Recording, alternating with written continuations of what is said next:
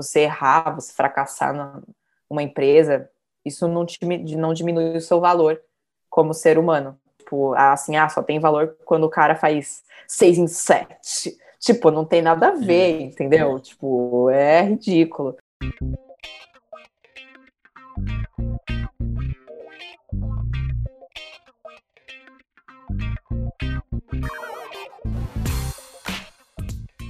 Fala galera, aqui é o Sales e esse aqui é o Teste AZ, um podcast sobre marketing digital. Aqui é o Bruno Gabar, a gente troca ideias sobre lançamentos, estratégias, tráfego, copy, mindset e tudo que envolve esse mundão digital. Eu sou Rodolfo Franzin, fica ligado que a gente vai ter um papo diferente, bem aprofundado aqui. Então, fica atento.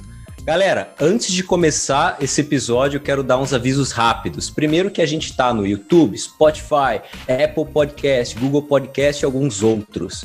Então, se você tiver agora no YouTube, não deixa de. Não esquece de deixar seu like e um comentário pra gente, beleza? Segundo que a gente tem um Instagram, que é o arroba testeazpodcast. Então, se você quer ser lembrado de quando sair um novo episódio, segue a gente lá. Por último, que a gente tem um grande patrocinador aqui, que é a Ampliar Digital, a empresa do nosso querido Guilherme Sales, que é especializada em fazer campanhas de tráfego pago para infoprodutores que querem escalar. Então, se você gostou, se interessou pelo trabalho deles, é só acessar ampliar.digital barra teste AZ. Lá você vai ver todas as informações. Pessoal, vamos lá. Hoje nossa convidada aqui é Débora Folone, uma designer que viu uma oportunidade no mercado e decidiu não ficar parada, fundando então a Chiligam Creatives. Débora também é colunista do MIT Tech Review, e nada mais, nada menos do que Forbes Under 30. Débora, muito obrigado por ter aceitado aqui participar do Teste AZ e para começar, né? Conta pra gente que história é essa de designer, empresa, mesclar tecnologia, criar tudo isso, né? E o que que faz a Tiligam? Gente, é, primeiro, obrigada por terem me convidado para participar aqui do podcast de vocês. Já ouvi alguns episódios, gosto muito do, da consistência do trabalho que vocês vêm fazendo. E para mim é um prazer participar.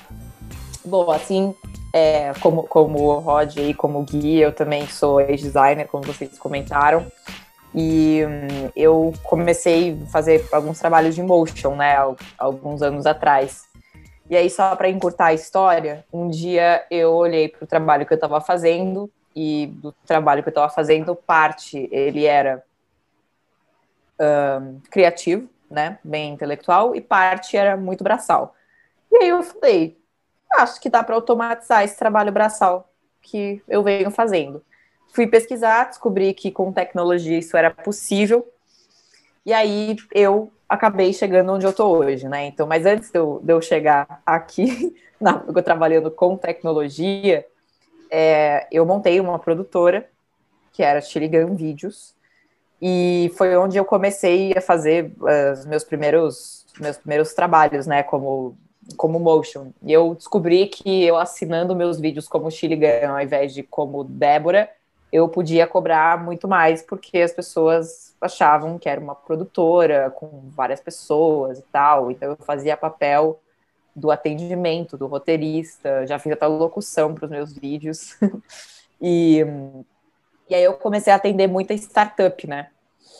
E aí, é, você pode entender isso como uma maldição, né? Porque como como startup, basicamente ninguém tem verba para te pagar, mas ao mesmo tempo é, isso provocou essa essa ah, essa inquietude em mim e em tornar o processo que eu tinha de produção audiovisual mais escalável. E, e além disso também, como eu trabalhava muito com, com startup, eu acabei me aproximando desse universo de tecnologia, é, que também começou a me provocar, tipo, como que a tecnologia poderia fazer o meu trabalho se tornar mais inteligente. Aí, quando eu descobri que eu conseguia trazer tecnologia para o processo de produção que a gente tem hoje, eu falei, cara, é, é isso que eu quero fazer. Eu eu, comecei a, a, desenvolver essa tese, a gente contratou, enfim, um, um, desenvolvedor, começamos a investir numa plataforma que ela era, num primeiro momento, é, B2C até, praticamente, a gente, na verdade, não era, era B2C, mas é que a gente trabalhava com empresas muito pequenas, né? Então, tipo, era quase B2C, era muito, não vamos colocar aqui long tail, né? Era muito long tail. Então a gente começou com essa tese e aí a gente foi pivotando, então o primeiro pivô que a gente fez foi mudar o nosso público-alvo, então a gente acabou mirando em anunciantes de médio e grande porte, não em micro anunciantes. Então essa foi a primeira mudança que a gente fez. E aí depois a gente ampliou o conceito de automação de vídeo, de produção de vídeo, para automação criativa, para envolver todos os formatos de publicidade. Então, o primeiro pivô foi de é, público-alvo, e aí o segundo pivô foi ampliar o ampliar digital, ampliar o, o, o, escopo de serviço né, do nosso software para tudo que tem pixel, basicamente. Então, hoje, a gente faz banner, a gente faz imagem, a gente faz vídeo, a gente faz PDF para impressão, se precisar. Então, tudo que tem pixel e precisa de produção em escala, em variações em escala e tudo mais, a gente consegue automatizar com tecnologia. Dé, você pode falar é, para a galera ter uma proporção assim de quanto que é essa escala? Tipo, quantos vídeos assim vocês conseguem fazer? Quantos banners? Quanto que, que sai daí assim da Chile? Bom, por exemplo, em dezembro, a gente fez mais de 150 mil arquivos. Então, é mais ou menos nessa proporção, assim, a gente trabalha com umas escalas muito grandes. A gente tem cliente é, como Magazine Luiza, como iFood, é, a, gente tá, a gente tem Eno, a gente tem Creditas, PicPay. Então, a gente tem clientes, sempre são anunciantes bem grandes e são anunciantes que tem uma demanda por produção em escala muito grande, né? E aí a gente faz projetos tanto de mídia paga, então, por exemplo, o iFood é um cliente que usa a gente para essa parte de produção de criativos para para Facebook, para Instagram, para YouTube, então todos aqueles anúncios do iFood que você vê quando você está lá no YouTube, que meu, toda vez aparece para mim, são os nossos, aparece muito no Instagram e no Facebook também. É, a gente tem uma parte de trade marketing também, então, tipo, às vezes você tem, quando você é, por exemplo, é, é, algumas marcas de consumer goods que trabalham com a gente, às vezes precisa fazer o trade para o varejo, então empoderar o varejista para criar as próprias peças, só que com a identidade do fabricante. É, e a gente tem alguns projetos de CRM também. Então essas são as principais frentes assim que a gente tem. Débora, hoje tudo é 100% automatizado ou tem uma parte manual ainda? 100% automatizado. A gente, a única parte manual é o cliente criar um template, né? Porque quando a gente faz essas adaptações, então, tipo, por exemplo, vai, vamos pegar um delivery, vai, um iFood. É, você tem ali uma campanha, e aí você quer, por exemplo, trocar o conteúdo para, ó, eu vou vender para um vegetariano, eu vou vender, sei lá, salada, e para esse cara que gosta de churrasco, eu vou vender carne, por exemplo. Então, nesse sentido, você precisa fazer uma adaptação, você precisa trocar o conteúdo, a campanha é a mesma, o conceito criativo é o mesmo, mas a adaptação da mensagem para ela que ela fique mais relevante para o público-alvo, ela é diferente. Então, a criação é só isso que a gente não automatiza, e sinceramente eu não tenho a menor pretensão de automatizar, porque eu acredito que criação é a criatividade, na verdade, é o maior ativo que o ser humano tem. O ser humano tem empatia, ele consegue se pôr no lugar do outro. Então, ele, ele tem a capacidade de criar coisas que se conectam muito com a audiência. Então, isso a gente não vai tirar do ser humano. Mas toda a parte de desdobramento, que é um trabalho muito mais braçal do que intelectual, aí a gente automatiza. Então, a gente não automatiza a criação, mas o desdobramento sim. É genial isso, caramba. É, startup tem muito essa característica, né? De tipo, quando você vê ela pronta executando, você fala assim, cara, mas é óbvio, por que eu não pensei nisso antes, entendeu? E de repente tá aí executando e faz todo sentido, né? É o, é o drama de todo designer, né? Tem que ficar mudando o pedacinho em 557 artes e demora pra caramba, né? Genial. Uhum. Eu queria saber a, a curva de tempo, né? De você, cara, eu vou fazer isso e o patamar de que está hoje, assim, atendendo esses grandes mercados, players, assim?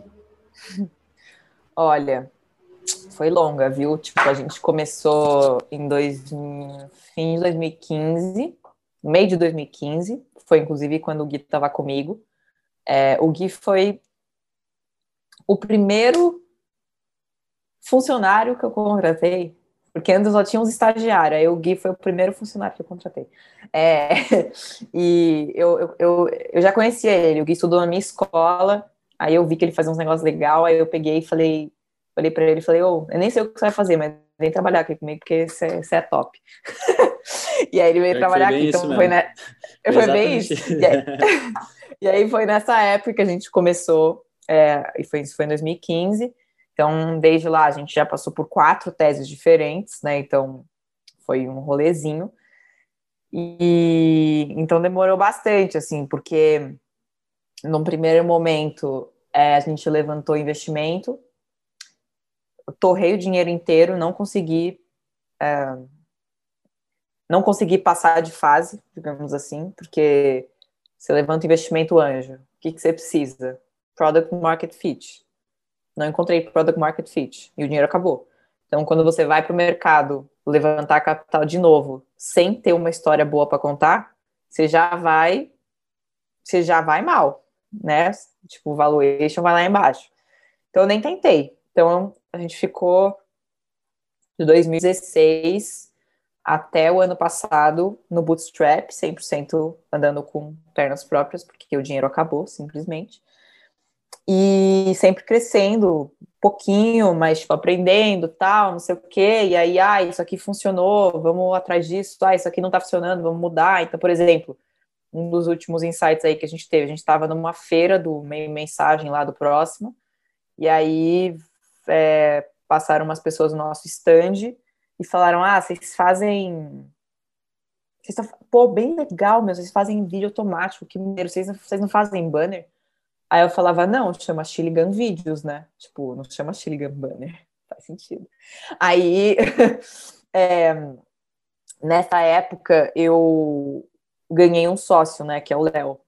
E aí ele virou para mim e falou assim: "Mas por que que não faz? A gente faz vídeo, é o pior formato, o formato mais tipo complexo que existe. Por que a gente não faz banner? Eu falei, porque a gente precisa mudar o nome. Ele falou, ah, então vamos mudar o nome. aí a gente virou Chili Gun Creatives e aí a gente começou a entregar todos os formatos. Então, tipo assim, a gente foi aprendendo, né? No mundo de startup você fala que você, quando você muda, você pivota, né? Então, por que é o pivô? Porque você não muda completamente. Você tem que manter alguma alguma perninha ali do negócio original, né? Então a gente foi pivotando, pivotando, pivotando e no Bootstrap isso demora. Porque quando você está capitalizado, você faz, você testa tudo do jeito que tem com dinheiro, pode dar, você pode se dar ao luxo de errar, porque você tem dinheiro. E quando você está no bootstrap, meu, é suor e sangue, não tem o que fazer, entendeu? E aí a gente ficou alguns anos batendo na cabeça, e aí a gente começou a sentir que a gente estava acertando a mão quando a gente começou a crescer. Então, tipo, mesmo sem funding, em 2019 a gente cresceu 60%, 70% é, frente ao ano anterior, que já foi um número legal. E a gente começou a construir uma carteira de clientes interessantes. Então a gente, tipo, a gente falou, pô, temos um negócio aqui.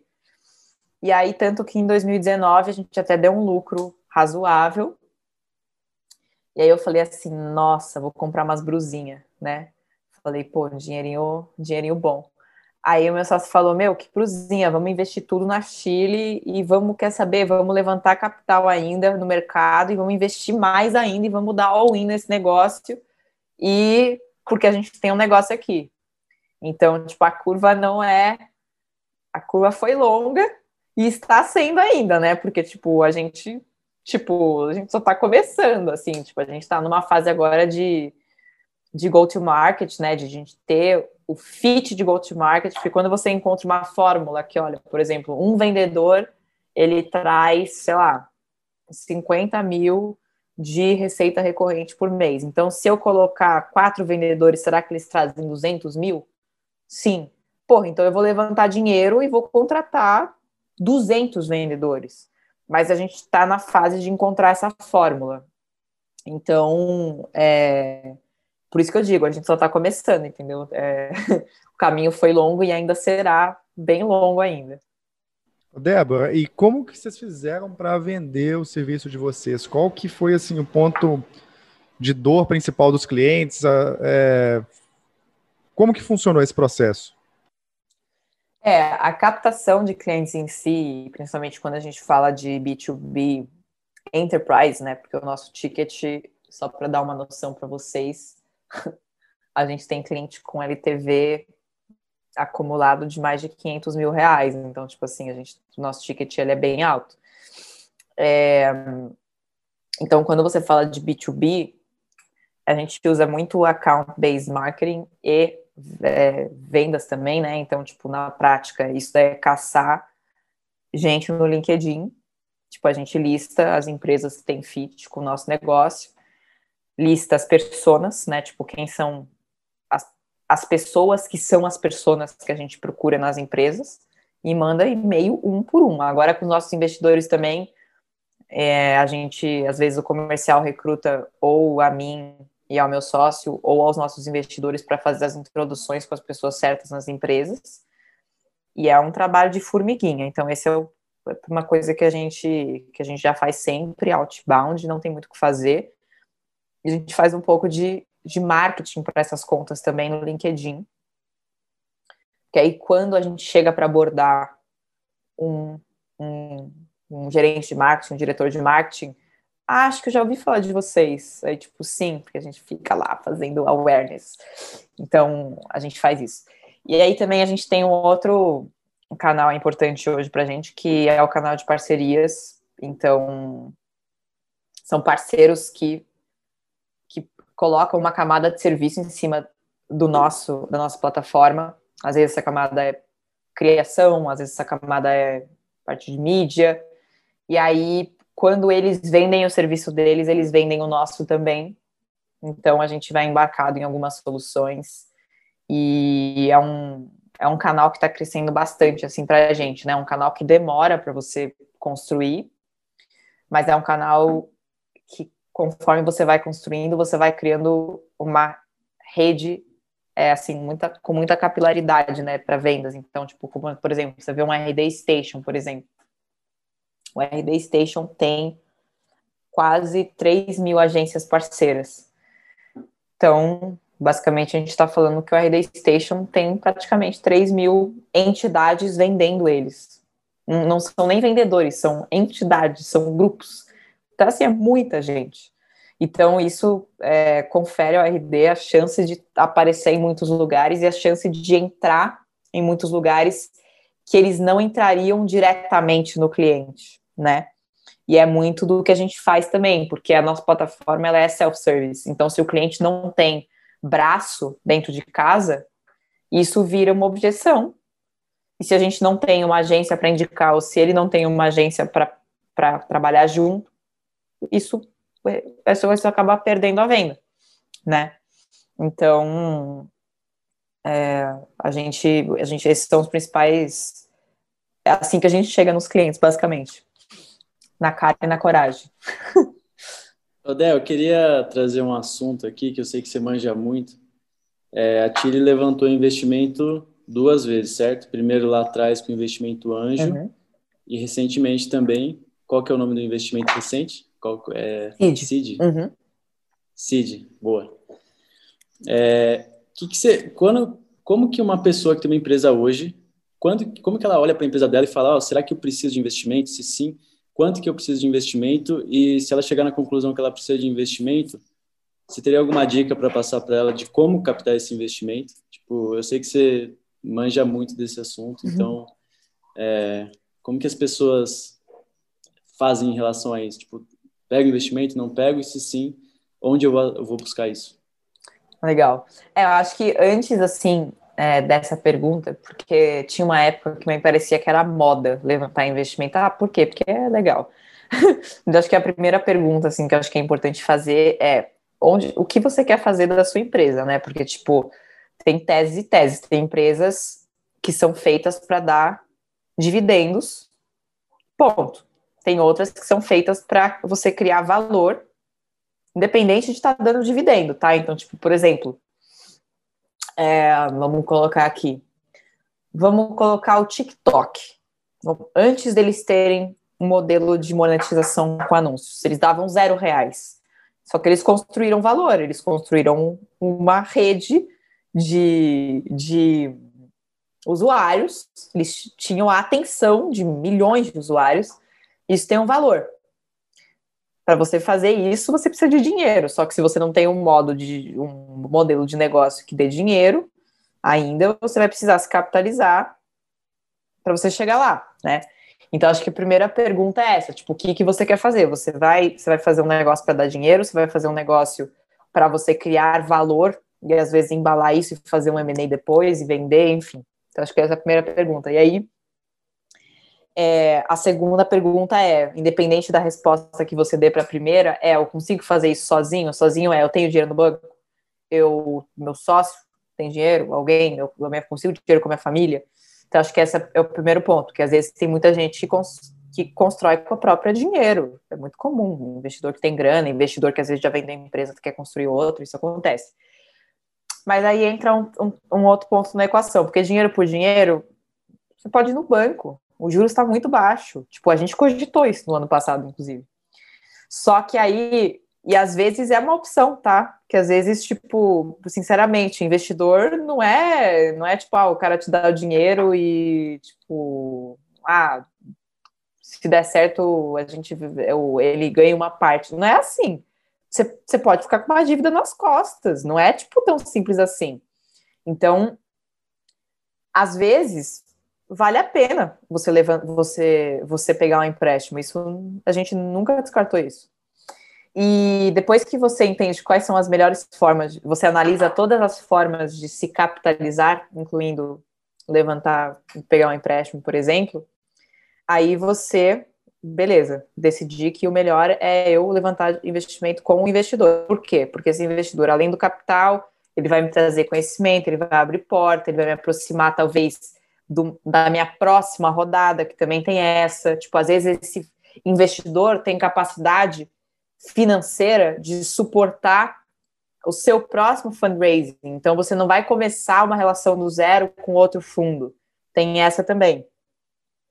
Então, assim, passado do princípio que você já identificou que você precisa de um investimento e que você já sabe quem é o perfil de investidor, e esse perfil ele depende muito do ticket que você está levantando, e ele depende muito também da natureza do seu negócio. Então, primeiro falando de ticket tem vários perfis de investidores no mercado, né? Então, você pode levantar com investidor anjo. Então, investidor anjo, você vai levantar o quê? Vai, ticket de até 500 mil, mais ou menos. Aí você vai ter uma faixa, vai, que vai de 500 mil a, tipo, uns 2, 3 milhões, que você é muito dinheiro para um investidor anjo. Você provavelmente não vai conseguir levantar esse dinheiro com um investidor anjo. Aí você pode ir para redes de anjo, que são grupos de anjo que fazem tipo uma vaquinha e montam o ticket que você quer. No nosso caso, foi esse. A gente levantou 2 milhões, 2 milhões era muito para o investidor botar na física, e era pouco para o investidor institucional, tipo uma Mona X, uma Casec, por exemplo. É pouco dinheiro. Eles não entram em negócio com 2 milhões, porque botar 2 milhões ou botar 10, o trabalho de acompanhar a startup é o mesmo, só que o upside é bem menor. Então eles nem entram. E aí tem os fundos institucionais. Aí quando você passa aí para de 5 milhões assim para cima, aí você pode ir para fundos mais institucionais.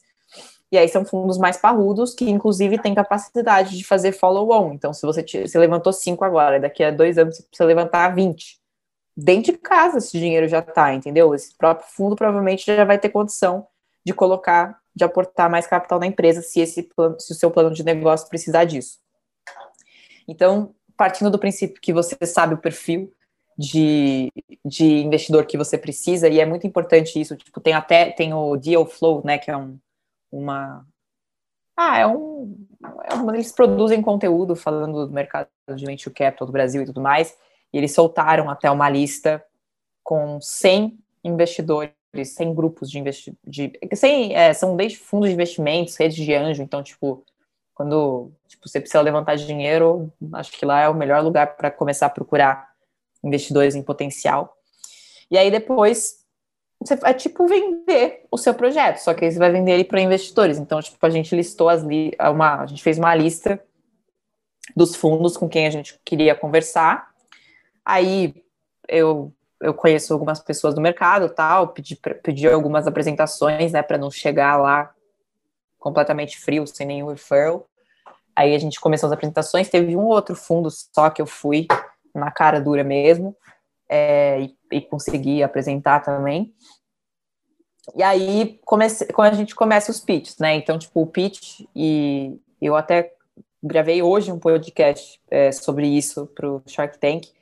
É, o, a comunicação nessa, nessa hora né, de levantar investimento, ela é o que vai dizer se você vai levantar investimento ou não. Então, tipo, o, o storytelling do fundraising, ele é muito importante, porque você pode se posicionar, é muito a visão que você tem. Se você falar que você quer chegar aqui embaixo, eles vão avaliar a sua empresa, vamos colocar aqui, vai, é 1x. Se você falar que você quer chegar aqui em cima, eles vão avaliar a empresa em 10x. É a história que você conta. E não estou falando que você está enrolando ninguém, mas é a sua aspiração. Se você almeja ser uma empresa pequena, o upside do investidor é pequeno, ele vai querer comer uma parte maior da sua empresa. Se você almeja ser uma empresa grande, ele vai avaliar a sua empresa como um potencial enorme, o upside é muito maior. Então, ele vai, o múltiplo do seu valuation, ele tende a ser maior, né? E aí a questão de você apresentar a, o seu pitch, você precisa fazer isso de uma forma que não seja é, muito técnica, né? Porque o investidor não necessariamente ele conhece o seu mercado. Às vezes ele é um capitalista, tipo, capitalista assim do ponto de vista, tipo, ele é um venture capitalist, né? Então, tipo, ele ele é um investidor. Ele conhece de mercado financeiro às vezes. Então, ah, eu tô, pô, eu tenho mais tech. E aí eu vou pegar e vou falar, pô, é o CPC, é o CTR. O cara vai falar, não entendi o que você falou. Então, precisa precisa também ter essa empatia de saber quem está ali te ouvindo. Eu, quando a gente começou a fazer o pitch, eu testei ele com várias pessoas, testei com a minha mãe. E aí, tipo, eu falava assim, ah, não entendi. Aí eu pegava lá e mexia, não sei o quê. Então, acho que é importante é, também conseguir se comunicar bem, né? E aí tem até uma estrutura que eu uso muito, que eu não vou entrar no detalhe do detalhe do detalhe, porque eu já estou falando demais, né? Mas, é, para até uma dica aí para quem está ouvindo, tem uma estrutura de pitch que eu gosto muito, que é uma estrutura de pitch que o Dave McClure é, publicou pela primeira vez, que ela se chama Startup Viagra, tá? É literalmente esse o nome, então se for buscar no Google é literalmente isso. Que é uh, uma estrutura de pitch, slide a slide, tipo, o que, que você tem que colocar no primeiro slide, o que você tem que colocar no segundo slide, para os empreendedores falarem o que o investidor quer ouvir. Então, é sempre. Eu não vou falar que eu faço exatamente esse modelo na Chile, mas é um modelo muito próximo que eu uso. E, e também gosto de pegar benchmark. Então, às vezes eu falo, às vezes eu busco é, no Google, tipo, por exemplo, se, se você buscar lá, você vai achar, tipo, ah, pitch do LinkedIn, pitch do Facebook. Tipo, você sempre vai conseguir achar uns slides de vários anos atrás é, para ver, tipo, como que eles apresentavam, qual era... Ah, já viu do Airbnb também, que é super legal. E aí você vê como que eles se comunicam, porque os pitches que você encontra na internet são os pitches bem-sucedidos, são os pitches que conseguiram, de fato, levantar investimento. Então é legal para ter essa para entender tipo o que, que eles fizeram de certo, o que, que fizeram de errado, enfim, são referências que eu gosto de pegar. Débora, tem uma coisa que eu fiquei na cabeça que queria que você abrisse um pouco mais, que é, você falou que passou por uma situação que ela talvez seja um pouco do mundo real, de não uma, uma startup que de repente pegou investimento, bombou, achou o product market fit, já era. Você acabou com o dinheiro que você recebeu a primeira vez e foi no bootstrap dali para frente. Então, primeira coisa que eu queria saber é, nesse período, com certeza tua mente deve ter colapsado um pouco. Tipo, cara, e agora? Deve ter sido estressante, com certeza forjou novos insights, novos aprendizados para você. O que, que você aprendeu nesse momento de vacas magras da empresa, vamos dizer assim, em que fechou portas, porque o problema não é só as vacas magras, mas ter fechado portas para prejudicar outro pitch. E quando você estava nesse ponto, se existiu algum momento ali, um ponto de inflexão que você falou, cara, eu vou com a Tilly até aqui. E como foi decidir isso? Se não, eu vou os próximos 20 anos da minha vida ou não, eu vou até aqui, até aqui, se não der, eu, eu caio fora e vou testar outra coisa. Excelente pergunta, gostei.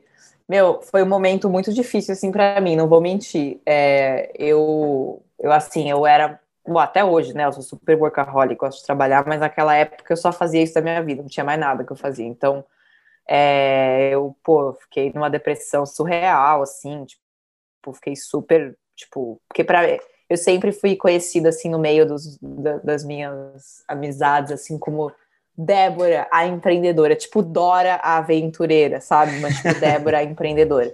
E aí eu, eu falei, pô, mas se eu fechar meu CNPJ, eu vou ser o quê? Débora, ao quê? Ser nada, né? Meio preocupante.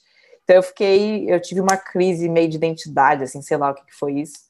E porque eu associava muito assim o meu valor como ser humano ao meu sucesso profissional, e uma coisa não tem nada a ver com a outra, né? E até porque sucesso não quer dizer só você ganhar muito dinheiro.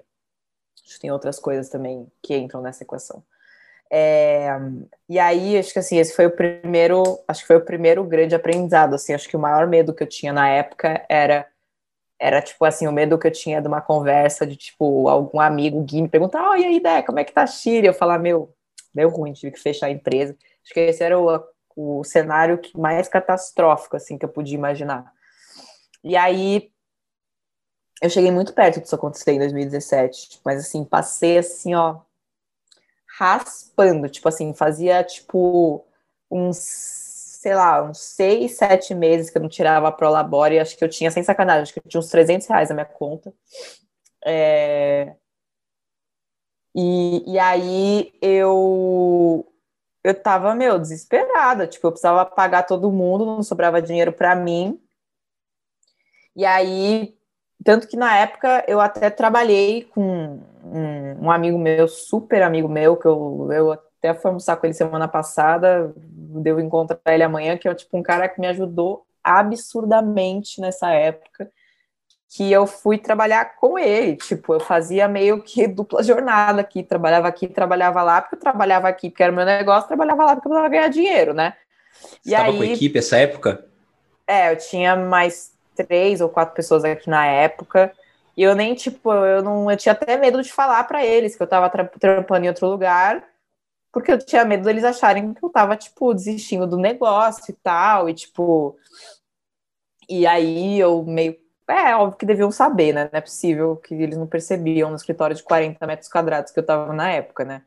É, mas aí eu, eu, eu comecei a entender, tipo, eu, como eu cheguei muito perto, assim, desse cenário catastrófico que eu imaginava acontecer e eu não morri, eu falei, ah, não morri, então acho que eu sobrevivo a qualquer outra coisa. E aí eu perdi esse medo, entendeu? E tem outros, mas eu, esse aí eu perdi pelo menos. Falei, ué, se fechar, e se fechar a empresa? Ué, se fechar a empresa, eu vou arranjar emprego em outro lugar, ou vou montar outra empresa, sei lá. tipo, eu, eu, nesse momento, assim, que eu passei é, por essa, enfim, por essa crise, assim, eu tive várias pessoas que me conheciam que falaram, meu, só falar o dia que você não quiser, que você fechar a sua empresa, que você vem trabalhar aqui. Então eu falei, bom, passar a fome eu não passo, né? Então, beleza. Então aí eu acabei perdendo esse medo, né? Acho que foi importante para mim é, dar essa escaldada, sabe? Tipo, porque é muito difícil, assim, você se libertar de uma crença, de falar, ah, se eu falhar nisso, eu sou, eu falhei como, como ser humano, não tem nada a ver, né? Então, acho que esse foi o primeiro grande aprendizado, assim, tipo, o seu, o seu ah, tipo, você, você errar, você fracassar numa empresa, isso não, te, não diminui o seu valor como ser humano, né? É porque, tipo, a gente é muito, principalmente rede social, tudo, tipo, as pessoas tendem muito a, a levar para esse lado, né? Tipo, você, tipo, assim, ah, só tem valor quando o cara faz seis em sete. Tipo, não tem nada a ver, entendeu? Tipo, é ridículo. Eu, e e, então, assim, beijo, cara. Depois vocês cortam. É, então, assim, não tem, nada, não tem nada a ver, assim, né? Então, é, tipo, tem pessoas muito talentosas que eu conheço que, tipo, ah, o cara não, não tá rico. Não tá rico ainda. Tipo, para mim, é uma tem muitas pessoas que eu conheço que eu olho e falo, meu, é uma questão de tempo. Então, é, então acho que esse foi o primeiro grande aprendizado. E aí também, bom, tiveram vários outros. Acho que eu também eu era muito nova, né? Eu tinha 21 anos, então eu claramente, eu olho hoje, eu claramente não sabia o que eu estava fazendo. Eu, eu, eu, era, eu era sozinha, eu fui ter sócio dois anos para cá, menos de dois anos para cá, um ano e meio para cá. É, isso faz total diferença, tipo, porque assim, sócio não é só tipo, ah, é, pô, é para dividir o investimento. Não, é tipo, tem dia que você tá desmotivado, não é todo dia que você acorda e fala, ai, nossa, que dia maravilhoso que tá hoje. E quando você tem um sócio, quando um tá triste, o outro tá, te levanta para cima, quando um não vê saída, o outro vê, é, tipo, ele te ajuda a se comprometer, sem contar a carga que você divide, porque mesmo você tendo um sócio, empreender é uma jornada solitária. Mas quando você tem um sócio, você já divide um pouco essa bucha, né? Então, é, isso também foi uma coisa que eu aprendi. É claro que, assim, não é porque que é bom você ter sócio que você vai pegar qualquer sócio, porque, sinceramente, você ter um sócio ruim é melhor não ter, né? É melhor, sei lá, se cercar de mentores, de é, colegas, enfim, e se virar. É, mas é muito importante, porque funcionário não é a mesma coisa do que founder. Funcionário tem o, o dele garantido, aconteça o que acontecer. Ele não tem o mesmo skin in the game que um fundador tem. E um fundador, ele está investindo o tempo dele, tudo bem, ele pode até tirar um prolabore, mas eu te garanto que a maioria dos fundadores de startups minimamente bem-sucedidas que vocês ouvirem falar, eles ganhariam mais dinheiro em qualquer lugar que eles trabalhassem. O meu prolabore aqui é quase simbólico. Tipo, se eu fosse arranjar emprego em qualquer outro lugar, eu ganharia pelo menos duas vezes mais do que eu ganho aqui. Mas eu não quero, eu nunca. eu não, não, vou dizer que eu nunca trabalharia para os outros, trabalharia sim, teria que acreditar muito no negócio, mas é, você não, o fundador não está pelo prolabore dele, ninguém enriquece com prolabore, você enriquece gerando valor né? Então, é, eu acho que também foi outro aprendizado, assim, que eu acho que é importante você se cercar de pessoas boas que te ajudam. E um que eu tô tendo mais recentemente é elevar a barra, né? Então, tipo, quando a gente era bootstrap, é, às vezes eu não tinha condição de, tipo, ah, vou contratar o melhor comercial que existe. Eu não tinha condição de fazer isso. É, e aí, quando está capitalizado, você pode, né? Então, tipo, hoje a gente montou um time muito bom. É, o nosso time de tecnologia, por exemplo, é surreal, tipo, o nível técnico da galera. O nosso time comercial é surreal, tipo, todas as lideranças que a gente tem hoje também são, tipo, assim, o meu nível de confiança na galera que tá na nossa equipe é muito alto, então essa também é, acho que esse também foi um aprendizado, porque, tipo, você fala assim, ai, mas, nossa, eu vou gastar muito dinheiro, meu, não é o dinheiro gasto, é o investimento, porque faz, assim, total diferença. Tipo, uma pessoa, ah, uma pessoa que ganha 4 mil, uma pessoa que ganha 10 mil. Tipo, você fala assim, nossa, é muito caro. Mano, não é caro. É tipo, caro é o custo de oportunidade que você deixa de, de absorver, assim, quando você coloca uma pessoa, tipo, sei lá, júnior para fazer um trabalho de uma pessoa que deveria ser sênior, por exemplo.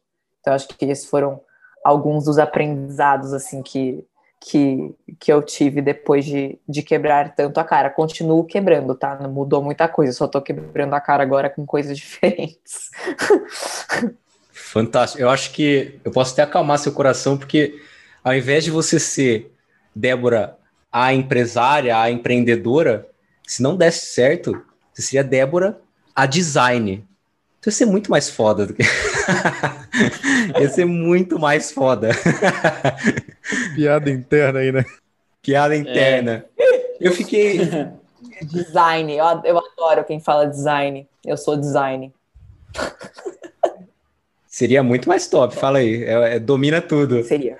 Débora, eu fiquei com uma questão aqui que é: você falou de sócio, né? Sociedade. Eu acho que esse é um tema interessante porque qual que é o momento de você arrumar mentores, ter um sócio? Se for achar um sócio, o que que você busca nesse sócio? O que que você buscou nesse uhum. sócio? Uhum. Porque errar o pé aí é uma dor de cabeça por um bom tempo, né? E às vezes pode ser até a ruína da uhum. empresa. Então, qual, qual, quais foram seus uhum. critérios uhum. para esse sócio? Total. Olha, Rod, acho que esse, esse, mais uma excelente pergunta. Você tá, você tá bem, aí tô gostando. É, é muito bom com as bom, palavras. Ele é o cara que mais não. fala melhor aqui no. Não, o pior que o pior que o Gui tá aqui comigo no chat. Olha, olha a pergunta do Rod, querendo te tirar do jogo, tentando é, descobrir ele, como te tira do jogo. Ele perguntou, a cabeça dele tá assim. Deixa eu ver se o Bruno é um bom sócio, cara. Eu, eu quero, eu quero, eu tô mandando indireta aqui, entendeu? Sua resposta é indireta para ele ali, ó. Jogou a cara, o golpe tá aí, cai quem quer. Entendeu? É isso. Mas eu gostei da pergunta. Bom, eu acho que o que eu o que acho que é importante assim buscar em sócio, pelo menos para mim, né? Eu já tive outros sócios, né? E, e não foi tão legal. Acho que porque o que mais o mais importante assim, o primeiro é ter alinhamento de valores. Isso parece besta, mas eu diria que é um é o que quando dá merda é, com, é porque você tem valores incompatíveis. Então, tipo, por exemplo, ah, você é uma pessoa muito transparente, seu sócio não te conta tudo o que acontece, vai dar ruim. Ai, você é uma pessoa que, tipo, meu, trabalha, tipo, meu, pode ser o dia. Você não tem medo de trabalhar, se tiver que ficar até mais tarde, você fica. Só se é um cara, tipo, meio preguiçoso que, porra, ele quer, acabou o dia, ele quer ir surfar. Provavelmente vai dar problema. Então... Pois é, tá vendo? Tá vendo? Eu entendo, eu entendo. Olha, Rodolfo, você é o cara que surfa, cara. Você é o cara que surfa, velho. Continua, Débora, continua. É, não é você que tá falando, né? Então, assim, eu acho que alinhamento de valores é o básico, e aí tem o segundo passo, que é complementariedade de skills. Então, tipo, por exemplo, você é um cara que manja muito de negócios, tem um perfil comercial. Aí você vai arranjar um sócio que também manja muito de negócios e tem um perfil comercial. O que, que vai acontecer? Você vai ficar dando pitaco no que seu sócio está fazendo, seu sócio vai, dando, vai ficar dando pitaco no que você está fazendo, vocês vão brigar todos os dias, ou vocês vão ficar discutindo coisas de tipo microscópicas, né? E tipo, vai ficar fazendo microgestão do um do outro. Então, tipo, eu já tive essa experiência e não é legal. Então, acho que. E aí, é, então, assim, hoje eu tenho dois sócios, né? Eu tenho um CTO, que tem um perfil é, de negócios, basicamente. Desculpa, de tecnologia, basicamente. É, e como uma empresa de tecnologia, eu preciso ter essa pessoa. Eu tenho, e eu tenho outro sócio que, que ele tem um perfil mais de negócios de growth. Então, ele cuida de growth, eu cuido, o Roger cuida de, o Léo cuida de growth e o Rogério cuida de tecnologia tecnologia e eu cuido do resto, né? E aí, como, como CEO, o que, que você faz? Você garante que você tenha pessoas cuidando das principais disciplinas da empresa. Até porque, e até eu, tá? Eu posso ser demitida como executiva. Eu posso ser sócia. Se eu não estiver fazendo um bom trabalho como CEO, eu, como sócia, eu tenho que ter a maturidade de falar, preciso colocar alguém aqui que saiba fazer meu trabalho. Assim como os meus dois sócios têm que ter a maturidade de falar, não estou fazendo um bom trabalho na minha posição como executivo, preciso colocar algum executivo aqui que faça bem esse trabalho. Então, acho que respondendo a sua pergunta de forma mais prática, acho que é alinhamento de valores primeiro e complementariedade de skills depois. E, você busca essa pessoa sempre interno? É, círculo social? Ou você iria atrás de uma pessoa assim e ia testar de repente aqueles cliff vesting, etc? Uhum. É, eu, assim, a minha experiência, eu são, eram pessoas que, que pertenciam, assim, as, a minha rede de contatos. Não foi uma pessoa que, tipo, eu, eu achei no LinkedIn, mandei um e-mail e falei, oi, quer ser meu sócio? Até porque esse tipo de coisa, é, quando falam que a ah, sociedade é um casamento, eu diria que é bem pior que um casamento, porque, tipo, em, em casamento você, tipo, as, por exemplo, um casamento, geralmente, né? Aí, sei lá, tem a mulher que manda, é o, às vezes é o homem, enfim. Mano, em sociedade, tipo, o negócio é de todo mundo, entendeu? E, e, e, é, pior, é dinheiro, né? Então, tipo assim, é muito pior que um casamento. E ainda você não transa, né? Porque casamento, pelo menos, tem. Você pode talvez ter esse ponto, né? De dá para relaxar um pouco. Nem sempre, né? Dizem que nem sempre, mas pode ser que é nem sempre. mais. Né? Mas poderia, né? Poderia, mas nem sempre. E aí é, eu, então acho que assim tem é uma. Você tem que construir uma relação de confiança, não é um negócio que acontece da noite para o dia. Então, tipo, por exemplo, o Léo, é, eu conheci ele como cliente, verdade, como, como prospect, na verdade, porque como cliente ele nunca foi. Quando eu mandei uma proposta para ele quando eu tinha produtora, ele achou caríssimo, falou: Nossa, muito caro aí o que você cobra. E nunca foi meu cliente, a verdade é essa. E aí depois, mas ele era muito legal, aí ele virou meu amigo, e depois ele virou meu advisor, eu até dei uma pequena participação para ele nessa época. E aí ele dividia escritório comigo que a empresa que ele trabalhava ficava no Rio de Janeiro, ele morava aqui, ele estava no WeWork, que é aqui do lado, pagando uma fortuna. Eu falei, não, não vem ficar aqui comigo, não vou te cobrar nada, não. Aí ele ficou aqui comigo. E aí ele, tipo, começou, ele começou a me mentorar, digamos assim, mais de perto. Até um dia que, tipo, ele tava, meu, tipo, fazendo várias funções, assim, tipo, me ajudando, apresentando gente, não sei o quê. E aí ele investiu aqui na Chile né? O Léo botou uma graninha tal, comprou um pedacinho aqui, e aí ele virou nosso sócio. Então, tipo, só que isso foi uma relação de três anos. Não que precise de tudo isso, né? Tipo, acho que muito antes disso eu já, eu já, é, eu já saberia que ele tinha potencial para ser esse sócio que eu queria. Eu só não sabia nem por onde começar, porque pagar ele não podia. É, o Léo, é só para contextualizar, né? O Léo, ele é co-founder da Móvel, né? Que é a fundadora do iFood e tudo mais. Então, o Léo, tipo, ele é um, um sonho você ter um co-founder como ele, né? Tipo, uma pessoa que tem um super track record legal e não é uma pessoa que vai participar de qualquer projeto, né? Então, quando, quando eu comecei a acertar a mão com a Chile, ele viu esse potencial e aí ele veio trabalhar com a gente. E aí o Rogério, que é nosso CTO, ele é amigo do Léo, né? Um amigo pessoal dele, que já tinha startup, e que, enfim, estava tava, tava buscando outras coisas para ele para ele poder é, para os projetos e tudo mais. E aí ele viu na gente uma equipe super engajada, super cinética e tal, a gente estava precisando de um CTO.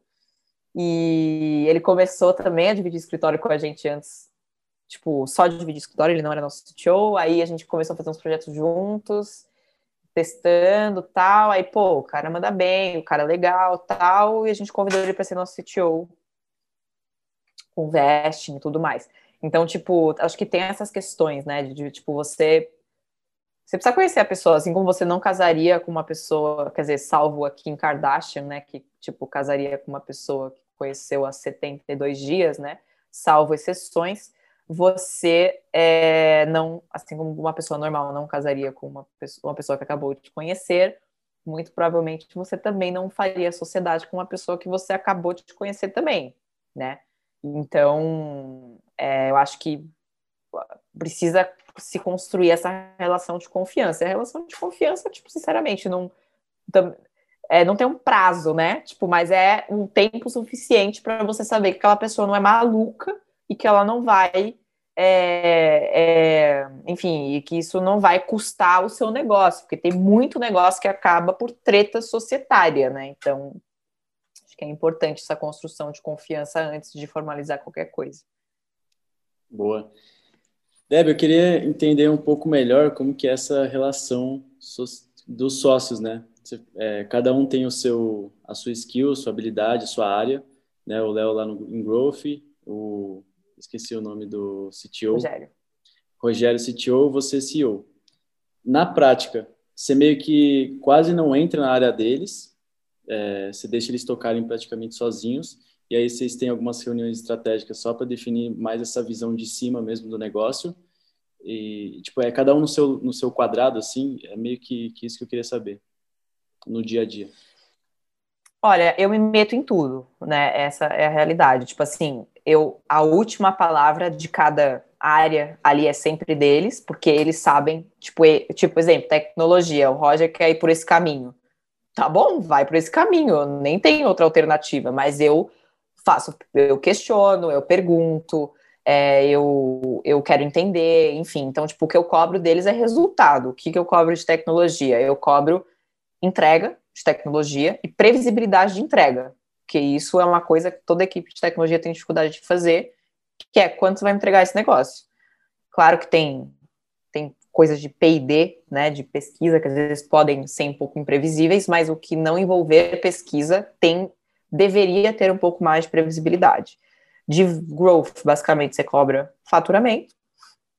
E aí eu tenho também, eu tenho mais uma pessoa que responde para mim, que é o Vander, que ele, é, ele cuida de produto e experiência do cliente, né? Então, tipo, são duas áreas que respondem para ele. Ele cuida de experiência do cliente como um todo, tanto como produto como, quanto como é, customer success. Aí eu tenho o financeiro que responde para mim também, e eu tenho uma pessoa de gente e cultura que responde para mim também. Então, essas pessoas têm metas, né? Então, eu, a gente geralmente a gente faz é, um planejamento estratégico a cada três meses, onde a gente define as prioridades de cada, de cada liderança. Então, eu faço, eu, eu dou um metas top-down, que são metas da empresa, e eles me trazem as metas bottom-up, que são as metas de cada área, e o que, que cada área vai fazer para ajudar a empresa a chegar naquelas metas macro. E aí, eles sabendo o que eles precisam fazer, uma vez por mês, inclusive hoje foi um dia que a gente fez isso, é, a gente faz uma RMR, que a gente chama, que é uma reunião mensal de resultado. Então, o que, que é isso? Eles, a gente tem um dashboard enorme da Chile, que centraliza as, os KPIs de todas as áreas, eles preenchem esse dashboard e eles montam um relatório que é um relatório fato, causa, ação. Então, eu vou dar um exemplo. Eles montaram ali o dashboard de faturamento, e o faturamento veio, por exemplo, ah, veio 20% abaixo do previsto, por exemplo, porque esse foi o fato. Esse é o fato. Qual que é a causa? Ah, a causa é que o marketing não gerou demanda, não gerou SQL é, suficiente para a gente, para vendas trabalhar. Qual que é a ação? sei lá, vamos contratar mais um SDR, vamos contratar, vamos investir mais em marketing. Então, tipo, essa é uma. A gente faz reuniões mensais onde a gente acompanha aquele planejamento trimestral que a gente fez para ver se a gente está conseguindo entregar o que a gente se propôs. Só que, na real, é uma reunião de problemas. É tipo, ninguém fala nessa reunião, olha só que legal que deu tudo certo. É só assim, é onde vai dar merda, é o tema da reunião. E aí, é, cada um traz os seus problemas, cada um traz as suas soluções, e é uma decisão onde as outras áreas dão inputs para que essas decisões sejam tomadas, e o outcome dessa discussão é um plano de ação. Fulano tem que, ó, então a gente está com esse problema, fulano tem que fazer tal coisa até tal dia. Ciclano tem que fazer tal coisa até tal dia. E aí é a minha função como, como CEO é, eu, eu que eu tenho o meu acompanhamento, eu faço ano ano semanais com as lideranças, então o meu acompanhamento é eu sentar com cada uma vez por semana, ó, tudo aí que você falou que você ia fazer, como é que tá isso aqui?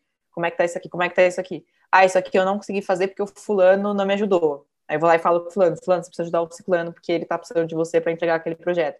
E aí eu, eu vou é, fazendo as coisas acontecerem. Então, tipo, na real, assim, o meu trabalho é resolver problemas e servir o meu time. Então, tipo, exemplo, ah, estou com problemas de pipeline, não estou conseguindo gerar demanda, ah, preciso entrar na, sei lá, na empresa X. Ah, peraí, vou arranjar alguém para você que conhece alguém lá. Aí eu vou lá, ligo para alguém, ah, pô, me ajuda aí, entrar tal. Aí o cara vai e apresenta. Então, tipo, meu trabalho é destravar os problemas da minha galera. Então é isso que eu tenho, eu tenho feito ultimamente. Geralmente é assim que eu lido com os meus sócios e com as lideranças, né? Débora, tem um momento em que o negócio ele está totalmente desestruturado e é uma loucura e falta caixa, né? Lá no início. E você viveu esse momento e hoje você vive uma realidade em que você já tem alguns C-levels, já tem áreas que você consegue estar tá tranquila, vamos dizer assim, porque tem pessoas boas trabalhando, tem uma equipe estruturada, tem processos, OKRs, metas, tudo. Qual que é o ponto em que a gente não precisa ficar se preocupando com um monte de coisas e é melhor se preocupar com outras coisas e que coisas são essas? Tipo, os estágios de formalização do negócio, sabe? Como que você lidou com isso? Quais são esses estágios? Porque eu vejo, às vezes, amigos mesmo, é, o negócio nem começou direito, nem tem caixa, o cara quer pensar em, ah, não, Vamos fazer 32 OKR, processo e C-level e cultura.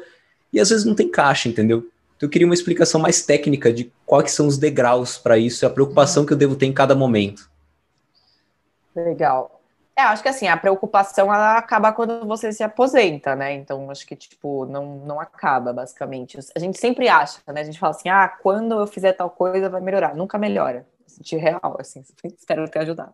É, e, e a gente, acho que assim, a gente passa por algumas fases, porque quando você é uma empresa de, vamos colocar aí, 10 pessoas, no começo do ano passado a gente era 10 pessoas, no começo de 2020 você escreve lá no seu LinkedIn founder e CEO. Founder você pode até ser, esse título ninguém tira de você, porque você que começou o negócio. CEO é mentira, tá? Porque você não. Tipo, entra depois no Google, põe assim, ó, o que um CEO faz. Aí você vê se você faz alguma tarefa de CEO. CEO não faz reunião com o cliente. CEO, óbvio, não é querendo subir no salto, não, tá? Mas, tipo, óbvio que eu faço reunião com o cliente. Mas digo assim, essa não é uma atribuição do CEO. É, CEO não faz landing page. Eu fazia, eu fazia landing page, fazia anúncio no Facebook fazia eu, o design, nossa primeira plataforma, eu fiz todas as telas.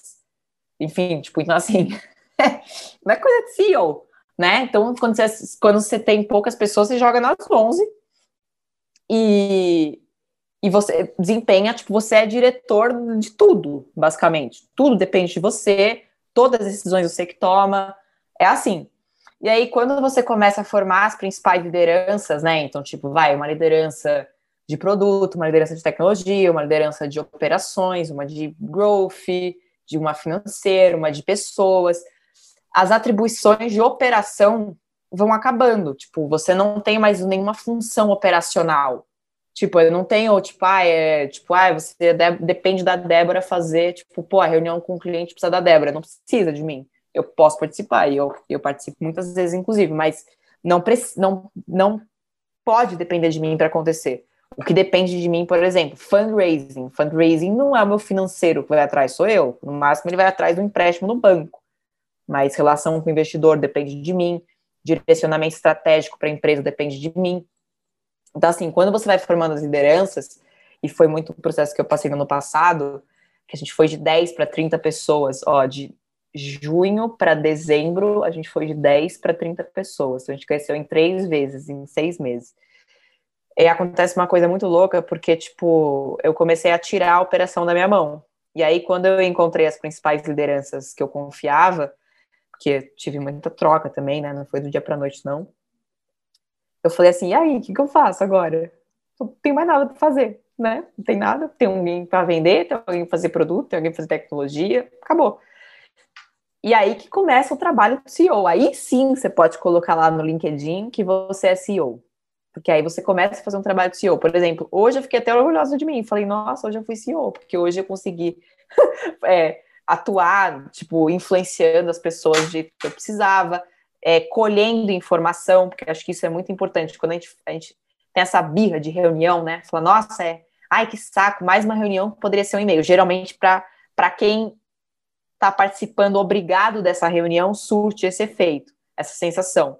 Para o CEO, e não só para o CEO, mas para o gestor, a reunião é um meio de adquirir informação para você tomar decisões baseadas em dados. Você não pode tomar a decisão que nem o Chico Xavier, assim, né? Tipo, só no, feeling, assim. Tipo, você tem que saber o que você tá, o que você tá, é a decisão que você tá tomando, né? Então, basicamente, é, quando você começa a sair da operação e começa a, a, se tornar um gestor, que nem o meu sócio fala, é um, um Pikachu evoluindo, né? É, que é aí que é o trabalho que o C, do CEO começa, né? E, então, acho que são essa, essa, essa, essa evolução, assim, você começa fazendo tudo, aí você começa delegando uma coisa, aí se delega outra, aí se delega outra, aí se delega outra, até, até você não ter mais nenhuma função operacional, só de, de gestão, né? E aí é basicamente é, nesse momento que você faz o quê? Tira férias, né? Vai pra praia tomar drinks de guarda-chuvinha, não, zoeira. Aí é essa parte que você começa a ser CEO. Enfim, foi esse momento que eu passei no ano passado. Tem muito então, disso, dessa realidade no livro do, do Andy, Gro Andy Groove, né? Que fala da o High Output Exatamente. Management. Você pega a agenda dele lá e, tipo assim, ele praticamente colhe informação, toma decisão e dá um empurrãozinho Influen assim na pessoa. Influencia pessoas, exatamente. É. Exatamente. Muito foda, muito foda. Uma galera acabou de tirar o CEO do Instagram, do LinkedIn, de vários lugares depois disso, né? O pessoal que tá ouvindo aí falou: Nossa, eu achei que eu era CEO, eu não sou, inclusive eu vou tirar o meu até. não, você é. Você é. Você é, na, talvez, o. Você tem que arrumar um nome para a pessoa antes do estágio do CEO. O é o CS, é o CSO. É bombeiro. É o, exato, eu chamo. Não, eu prefiro Severino. Eu prefiro Severino. Essa é. é boa, essa é ótima. É aquele fala que aquele cara faz tudo, entendeu? Bombeiro, bombeiro, pô, bombeiro você sempre vai ser, mas Severino você é no começo da operação, você faz qualquer coisa. Ou bombril. Bombril é bom também. Bombril. boa. Ai, ai. Vai lá, Gui. Não, acho que era. era não tinha uma pergunta, não, agora era mais isso. Mas eu queria fazer uma pergunta que estava na minha cabeça um tempo atrás, aí, algumas, alguns minutos atrás, que é, eu vou sair totalmente desse assunto, tá? Eu vou para um assunto nada a ver, mas é porque ele está muito conectado com a nossa audiência. E talvez seja uma resposta polêmica sua, Deb, talvez não, vamos ver. A pergunta é a seguinte: como que você, como que você vê esse mercado de infoprodutos, lançamentos assim de fora? Né? Porque eu sei que você tem um know-how, você conhece uma galera aí que faz isso, inclusive eu e outras pessoas. É, sei que você já estudou um pouco sobre o assunto também, mas eu ainda você é uma pessoa meio que de fora, você vê esse mercado de fora. Sei lá, você tem alguma opinião? Você acha que é uma bolha, né? As pessoas dizem que é uma bolha, que uma hora vai estourar. É, enfim, queria saber aí qual que é a tua visão. Meu, eu acho sensacional, de verdade. É um mercado que, que me atrai muito, assim, particularmente. É, tenho, me interesso muito por, pelo, por esse mercado. Um dia ainda vou fazer alguma coisa nesse, nesse sentido. É, eu não acredito que seja uma bolha, eu acredito que, tipo, quanto mais informação você tem na internet, maior a necessidade de você estruturar essas informações, porque o conteúdo gratuito, você tem muito conteúdo gratuito, mas para você extrair valor daquilo, você tem que caçar muito, muito, muito, muito. Então, eu acho que eu vejo muito valor nesse sentido. Já comprei, inclusive, vários produtos. É... E, e como negócio, eu acho surreal. eu acho surreal. Eu tenho, eu tenho, tipo, algumas informações que eu só não vou citar a pessoa porque ela é muito grande, tipo, e enfim, e as pessoas vão saber quem é. Mas assim, eu tenho uma conhecido que trabalha para um ser humano, ser humano eixo que ganha muito dinheiro, que faz muito dinheiro, que o EBITDA da companhia é 55 milhões, é uma empresa de 10 pessoas, o EBITDA. Então, tipo assim, é um puta business, porque você tem um capex minúsculo, você, é, é o que, na minha opinião, é o que mais se assemelha a vender software, que você também tem uma margem surreal, né, uma margem de contribuição imensa. Então, assim, vender informação é um puta negócio para mim né? Tipo, como empreendedora, assim, eu acho um business sensacional. E eu não acho que é uma bolha, não. Eu acho que a dificuldade só é você realmente ter um diferencial, porque você pega lá e, pô, é mercado financeiro, tem um monte. Como que você é diferente de todos os outros? Ah, é fitness. Fitness, tipo, pô, é, tem muita gente, tem empresa que só faz isso.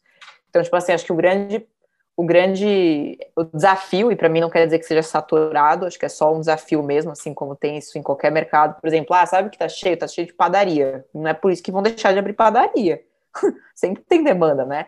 Então, eu não acho que seja saturado, acho que é só a dificuldade das pessoas de realmente fazerem bons produtos e se diferenciarem dos concorrentes.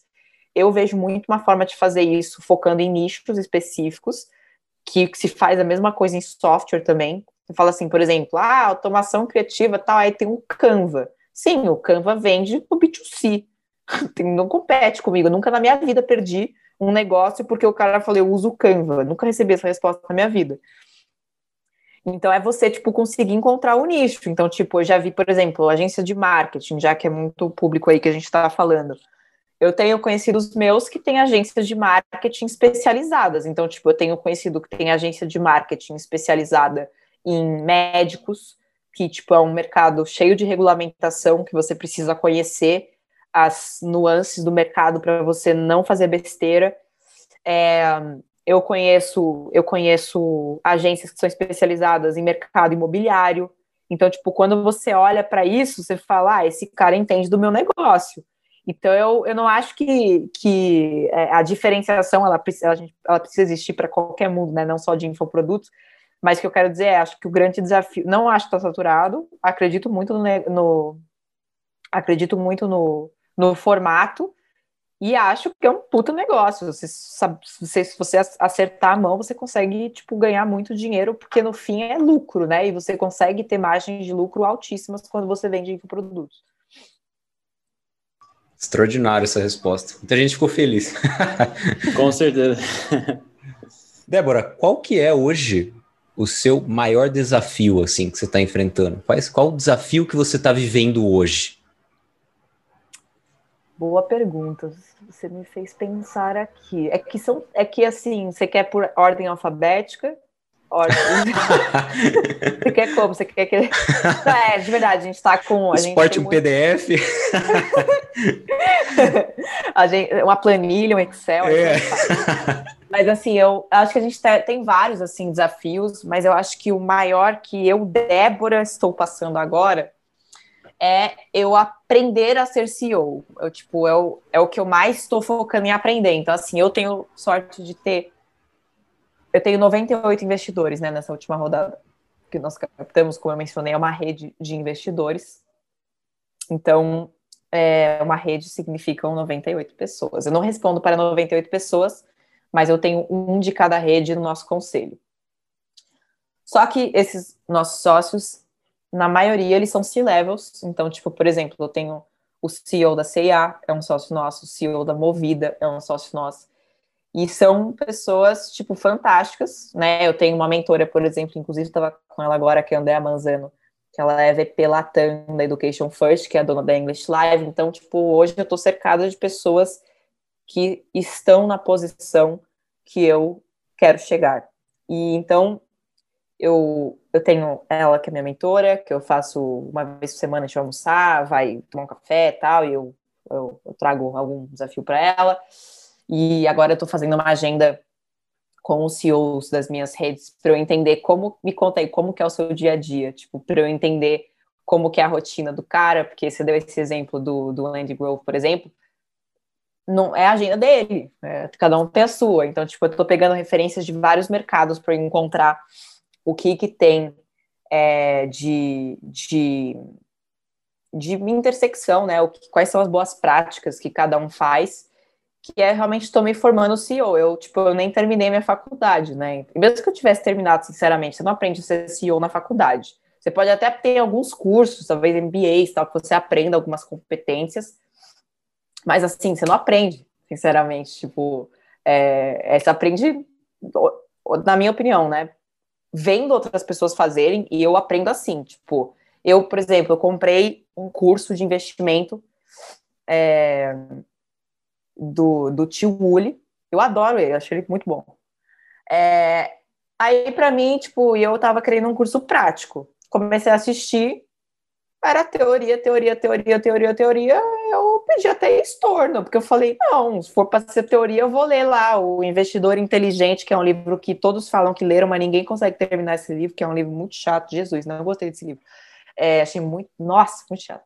É, e, e aí, tipo, eu prefiro aprender na prática e só fazendo analogia. Eu peguei e troquei pela Suno, então eu leio relatórios práticos e aprendo assim.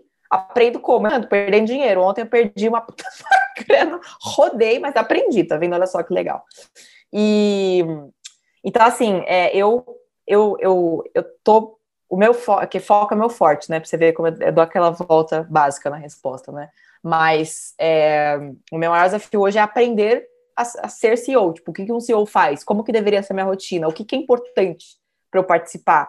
É, o que, que eu não deveria perder o meu tempo, já que o meu tempo é limitado, que, como que eu posso usar o meu tempo para ter o maior leverage possível. Então, esses são os maiores desafios, coisas que eu estou aprendendo agora. Eu estou aprendendo por osmose, né? Aprendendo aí, conversando com outras pessoas que estão nessa posição em mercados diferentes. E estou aprendendo também lendo, que é um, é meu esporte, né? Um dos meus esportes preferidos, no caso. É, inclusive, um dos livros que eu li recentemente foi esse. Eu li de novo High Output Management, que eu já tinha lido antes eu, quando eu, na época que eu era CEO só no LinkedIn, não fez muito sentido, achei bem legal, mas falei, não estou no momento de executar isso. Li de novo agora, em, em janeiro. Foi outra experiência, porque eu consegui conectar tudo com tudo que estou vivendo.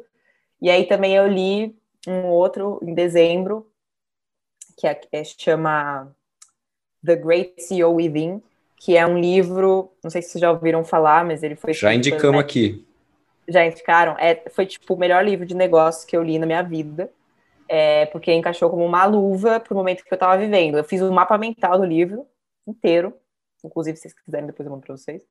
É, Queremos. Não, porque foi tipo foram só coisas úteis, tipo acionáveis assim que eu poderia tipo realmente trazer para a empresa e aplicar no dia seguinte. E eu gostei tanto que eu escrevi pro pro autor, pro Matt Mockery, mandei o mind map para ele eu escrevi até em inglês o mind map, porque eu falei, eu vou mandar para ele. E, e, ele respondeu. e ele falou, pô, muito obrigado, tal, enfim, fiquei feliz. Então, assim, esse foi o livro para mim que, pô, foi para mim foi muito, muito, muito, muito útil. Esse, o High Output Management também foi muito legal. E ah, tem vários outros, mas acho que esses foram os que mais mexeram ponteiro assim na minha vida. Ô, Deb, a gente pode disponibilizar esse mind map aí para a galera aqui do Teste AZ? Pode, claro. Eu mando para vocês. Fechou. Então, se você estiver ouvindo aí, vai lá no YouTube. Na descrição vai ter o link lá desse mapa mental. E aproveite e se inscreve caso você não esteja inscrito. Boa, boa. E tira o, o CEO do LinkedIn. Vamos pesar na consciência. tira o CEO. é. Débora, conta pra gente. É, se você tivesse duas horas para passar com alguém e não necessariamente essa pessoa precisa estar viva, tá? Você está num café, uma pessoa, qualquer pessoa na face da Terra não precisa estar viva, da história. Duas horas. Quem seria essa pessoa e por quê? Da, da história, sim? Putz, espera aí, gente. Alguma grande referência para você? Uma grande referência para mim. Calma aí, tá? Que eu tô pensando, foi uma boa pergunta. Tranquilo. Você tá fazendo boas perguntas. Esse menino é bom, hein, porra! Não, mas essa aí tá no script já. Essa aí. Ai, essa tá, pode dar ah, pontuação para ele. Não, essa é scriptada. Decepcionei. O, gol, o, golpe, ó, o golpe, ó, o golpe. O golpe tá aí. Mas foi a primeira. Pô, uma pessoa que eu gostaria de passar duas horas, Jesus. É... Ah, sim, tem as pessoas da minha família que já se foram, né? Mas aí acho que não vai conectar muito com as pessoas do podcast, com certeza. Alguma, meus avós, tudo, que tenho muitas saudades. Mas vamos colocar aí, se fosse qualquer pessoa. Tá difícil, viu? Eu tô falando isso para enrolar a resposta, porque eu não, Manda ainda não tenho seu ela. tempo, seu tempo. Vocês estão com tempo, né? Então, beleza. De então... boa. Tranquilo. É... É Se quiser também que seja uma pessoa da sua família. Na verdade, vamos, vamos fazer uma coisa diferente que nunca foi feita e dá tempo dela. Ixi. Gui, quem que você passaria duas horas? Aí enquanto Ih, ela vai pensando. É. Ah lá, ah lá, travou pa, também. Pa, passa, passa pro Brunão, velho, que aí eu já... Vai lá, Brunão. Joga, não joga bomba não, velho, não joga Ô, Deb, bomba, não. vou dar uma dica, ó. Quando você não sabe o que falar, você fala tipo, Jesus e já era. Fala, não, Jesus. Ah, é, porque teve ah, muitos porque, Jesus assim, aqui. É, é, Jesus é top 1, assim, de É top 1. Duas, não, peraí, peraí. Pera, não, peraí, vou chegar lá, vou chegar lá. Ninguém, Gui. É, talvez, ó. Jesus? Jesus? Alguém? Jesus? Não? É... Ah, eu vou colocar aqui, vai, vamos colocar o Steve Jobs. Eu colocaria o Steve Jobs porque, porra, porque o cara é um mito. Gente, eu sei assim, eu, eu realmente admiro muito o legado. Imagina, tipo, imagina você morrer e deixar a Apple. Tipo, mano. Tipo. Só. Tipo, sério, você, Só. Você, você venceu na vida muitas vezes. E a Pixar. Tipo, o cara é muito sinistro. E aí, assim, ele e aí, tipo, acho que é um dos casos onde a gente mais vê, assim, tipo, a falta que faz uma liderança. É, uma, a liderança que fundou a empresa. porque, tipo, é carrega o brilho. Não tô falando que é só isso, né? Tipo, tem outros casos super bem sucedidos, como o próprio Satya Nadella da Microsoft, que fez um trabalho excelente, mesmo depois que o Bill Gates saiu. Não, não é só isso que não, não depende só do fundador. Mas isso é fato. O, o grau de entrega de inovação da Apple após a morte do Steve Jobs caiu radicalmente. Então, tipo, não é que ainda é uma empresa animal, tipo, eu tenho tudo da Apple, eu sou muito otária. Eu, tipo, eu sou aquelas que gastam 10 assim? mil no celular e, tipo, falar ah, de boa. Somos todos otários, então, porque. É útil. Nossa. Tudo otário aqui. É. Entendeu? Pelo menos é, fun funciona o Clubhouse, entendeu? É, chupa, ah, Android. A gente saiu em vantagem aí. Boa. É, então. Então, assim, eu, eu sou muito Apple Maniac, assim, há anos. É, é, eu sou da época assim que o MacBook custava 3 mil reais, entendeu? Que MacBook, só se nem roubado custa 3 mil reais hoje. Eu, desde essa época, eu, eu era fãzaça da Apple pelo legado que o cara deixou. Tipo, tenho mais um, tenho mais um, tenho mais um. Nossa, um que tá vivo. Elon Musk. Puta, eu acho esse cara sensacional. Ah, é o que eu ia falar. É o que eu ia falar. Sempre ah, foi Steve Jobs, mas Elon Musk. Falar, né? Não, é total. Meu, Da Vinci e Elon Musk seriam os meus players, assim, porque, cara, Elon Musk é tipo, meu. SpaceX, Tesla, Neura fucking Link, Loop, Hyperloop, é, Solar, City. Solar, City. Tipo, cara, é, é, é, só o que tá no futuro, assim. O cara tem uma, um cérebro surreal. Sim, Eu consigo esse... trocar uma ideia com ele. Não, ele é surreal. Ele é, tipo, assim, o cara. Ele é uma pessoa muito. É, uma coisa que eu admiro muito no Elon Musk é o fato dele ser risk taker, né? Então, tipo, eu tenho até uma tatuagem no braço que tá escrito What if I fall? E aí a resposta é Oh, but my darling, what if you fly? Só para eu me lembrar de eu tomar risco sempre. E ele. Ele é um cara, tipo, não sei se vocês já ouviram essa história, mas quando ele fez o exit do PayPal, ele botou toda a grana dele no Solar City na Tesla.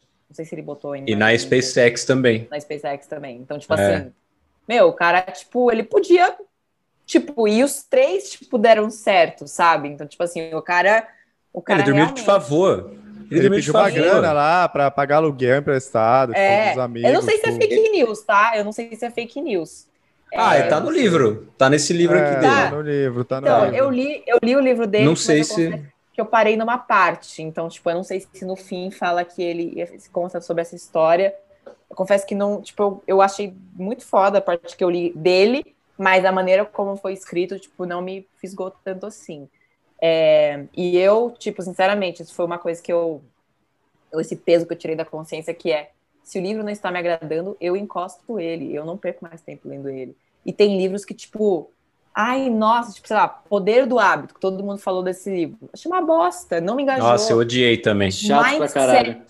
Mindset. Falei, que? Como que esse livro, todo mundo tá falando desse livro, puta livro chato. Agora, por exemplo, Hábitos Atômicos, ninguém, tipo, não é um best-seller, tipo, quer dizer, agora talvez seja. Mas quando eu e o Gui lemos esse livro, quando você falava, ah, um livro de hábitos, poder do hábito, eu falava, não, não é porque todo mundo gosta que eu tenho que gostar, por favor, encostei o livro, nunca terminei esse livro na minha vida. E, e mas só voltando ao assunto, né, porque foca meu forte, vou falar isso várias vezes, é, eu acho que, eu acho que se uma pessoa que não está mais aqui, o Steve Jobs, com certeza, eu acho o cara sensacional, como legado que ele deixou. E o Elon Musk, ele não deixou, mas ele vai deixar um legado bem maneiro, né? Eu acho que a tese da Tesla, eu, tipo, eu inclusive, tipo, eu, eu, quando eu acredito, eu acredito mesmo. Tanto que eu tenho ação da Tesla, já ganhei uma bela grana com Tesla e vou deixar lá, porque, tipo, mesmo que cai, vai, sobe, não sei o que, é uma empresa cara. É, do ponto de vista de investimento, mas eu sou muito comprada com a tese da empresa. Tipo, eles não, não é só carro que eles estão vendendo.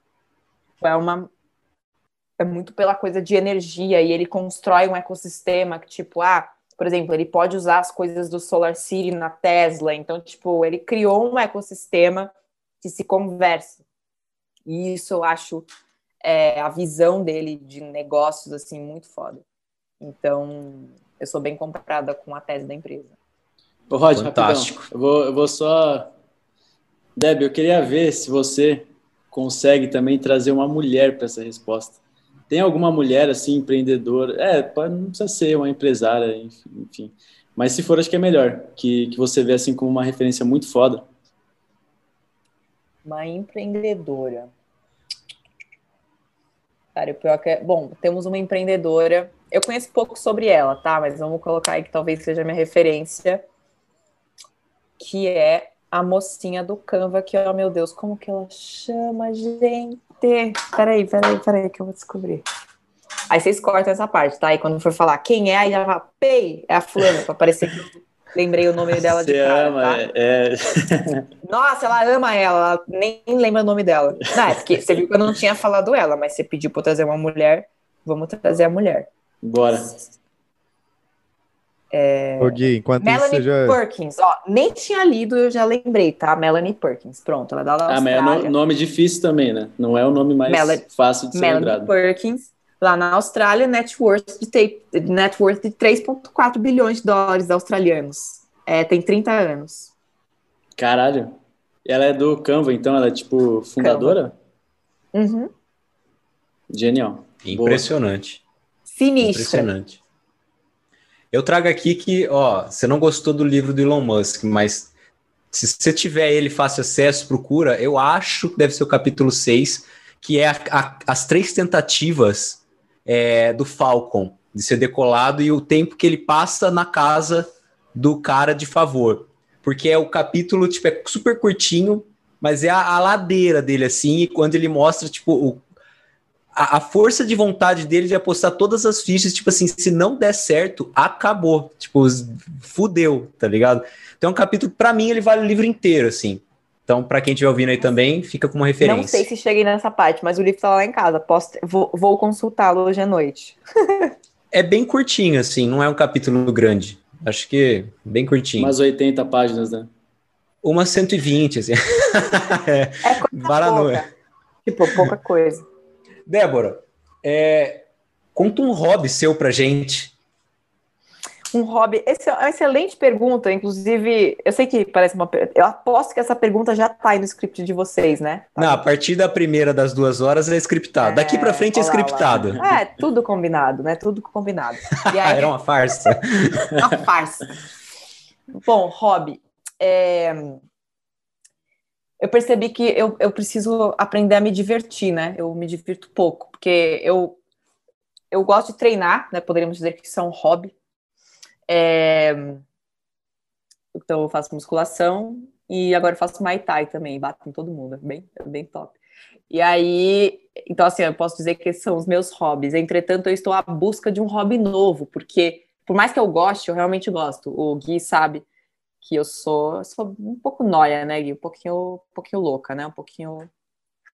Pouca quase nada. É nada. É, já fui mais, já fui bem pior.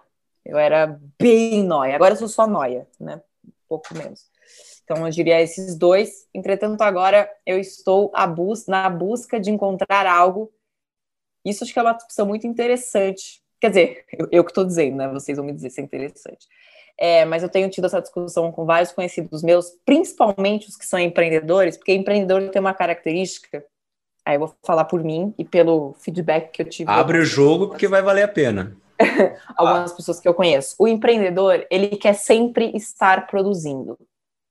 Ele quer sempre estar atingindo algum objetivo. Ah, ele está treinando porque ele quer ficar torado. Ele está é, correndo porque ele quer correr mais rápido. Ele está trabalhando porque ele quer ganhar mais dinheiro. Está sempre querendo atingir algum objetivo. E eu sou assim. É difícil, né? Você precisa ter algum momento que você se diverte. É porque, sei lá, que você pinta um quadro, você tá pintando por quê? Porque, porque tá pintando. Não é porque tem que ser o melhor quadro. Ah, você tá tocando guitarra, por quê? Porque você tá tocando guitarra, não é porque você quer ser melhor do que ninguém. Você tá surfando. Então, tipo, acho que é, é importante você ter esse momento onde você faz alguma coisa por fazer, não porque você quer atingir um resultado.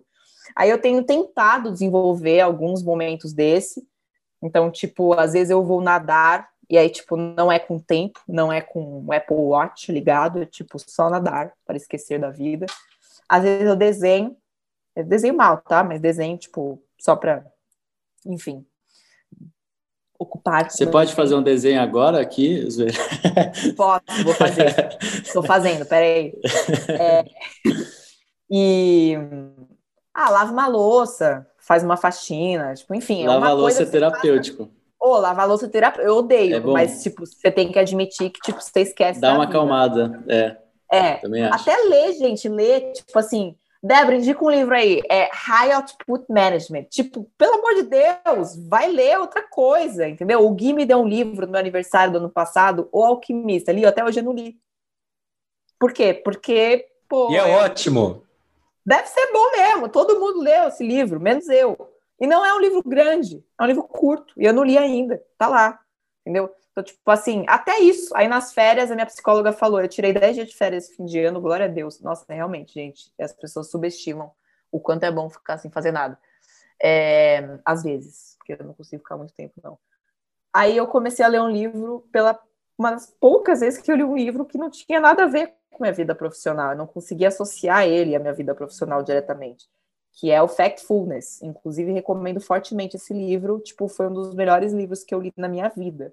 Tipo, é aquele livro que você termina de ler e você fala assim: carai, fiquei inteligente agora, hein? Fiquei. Fiquei. fiquei gigante agora. Subiu o nível. Eu...